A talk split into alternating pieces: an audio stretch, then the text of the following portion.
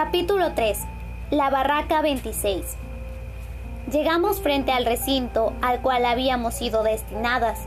Los resplandecientes reflectores instalados sobre la alambrada con púas que rodeaba el campo indicaba que los alambres estaban cargados de corriente de alta tensión.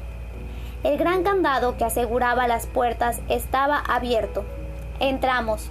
Cuando las últimas deportadas habían traspuesto el umbral, la chirriante barrera se cerró.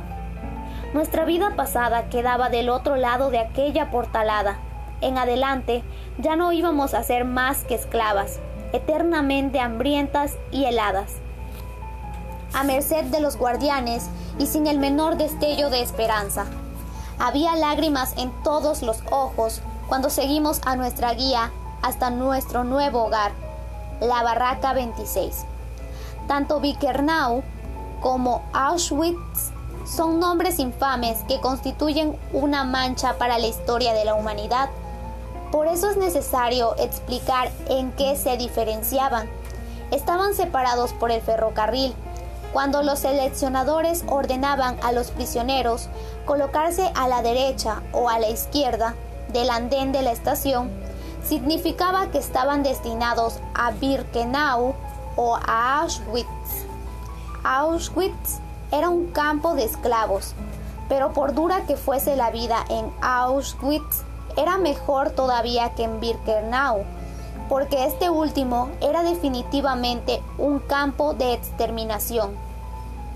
Si bien nunca se mencionó como tal en los informes, constituía parte del crimen colosal de los gobernantes alemanes y rara vez se refería a alguien a él, ni su existencia fue jamás confesada hasta que las tropas aliadas y liberadoras hicieron este secreto del conocimiento del mundo.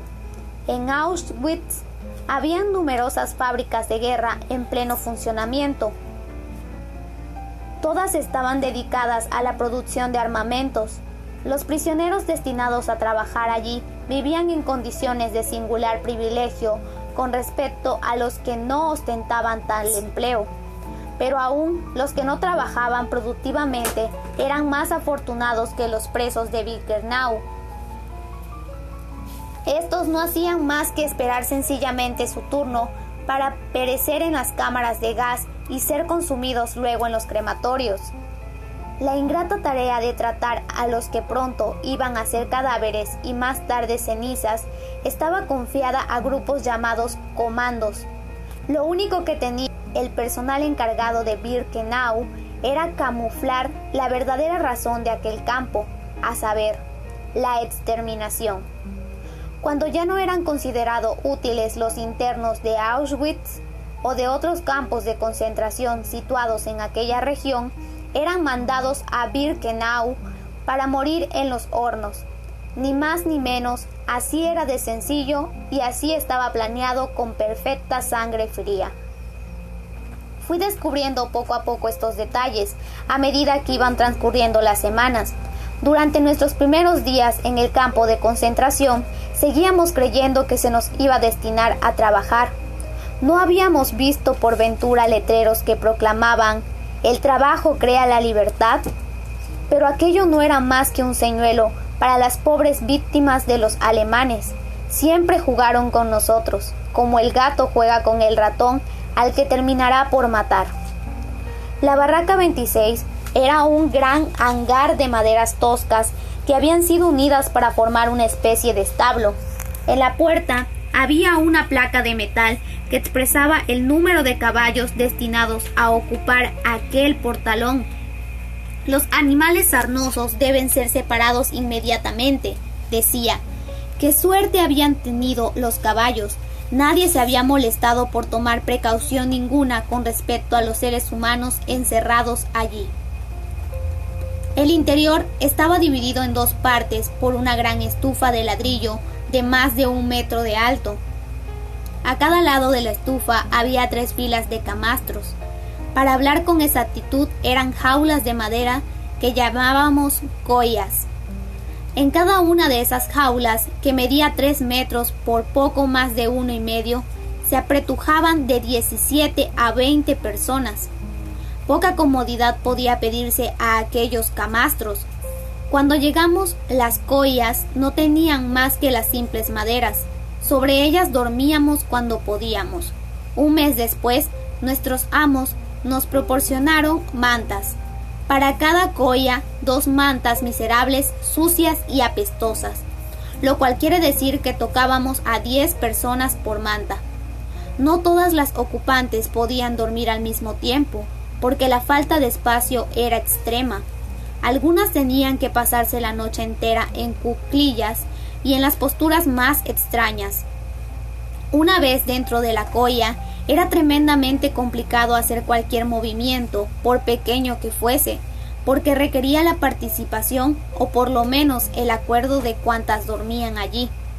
Para complicar más las cosas todavía, el techo de la barranca estaba en un estado deplorable. Cuando llovía, el agua se filtraba y las prisioneras que estaban en los camastros altos quedaban inundadas literalmente. Pero eso quiere decir que las instaladas a ras de tierra gozasen de ningún singular privilegio. El piso estaba solo pavimentado con cemento alrededor de la estufa. Por lo demás, no había más que suelo de la tierra pisada, sucia y fangosa, que se convertía en un mar de cieno al menor chaparrón. Además, en el nivel inferior el aire era absolutamente sofocante. La suciedad de la barraca excedía la imaginación más poderosa. Nuestra principal tarea consistía en conservarla limpia. Cualquier infracción de las reglas de la higiene estaba castigada con severas sanciones.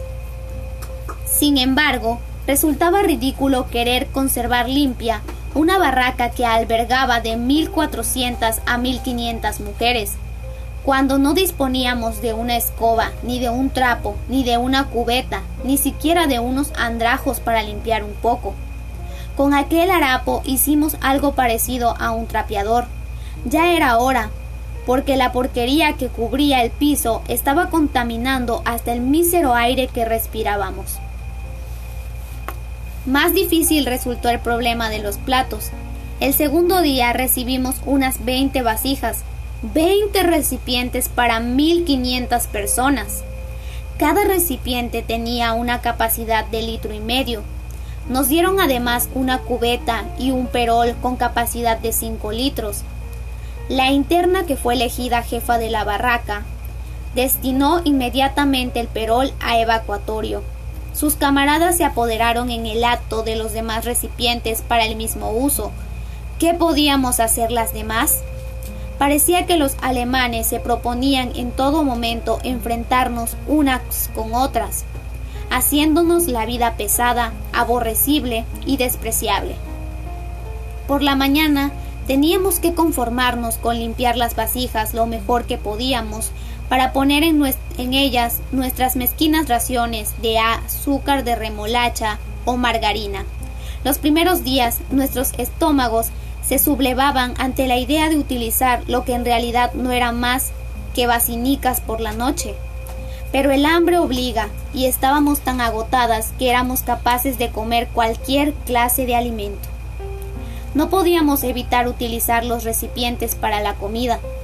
Durante la noche, muchas teníamos que emplearlos en secreto para aquellos menesteres. Solo se nos permitía ir a los retretes dos veces al día, ¿cómo íbamos a poder aguantar? Por apremiante que fuese nuestra necesidad, si salíamos por la noche, corríamos el peligro de ser atrapadas por la SS, quienes tenían orden de disparar primero y preguntar después.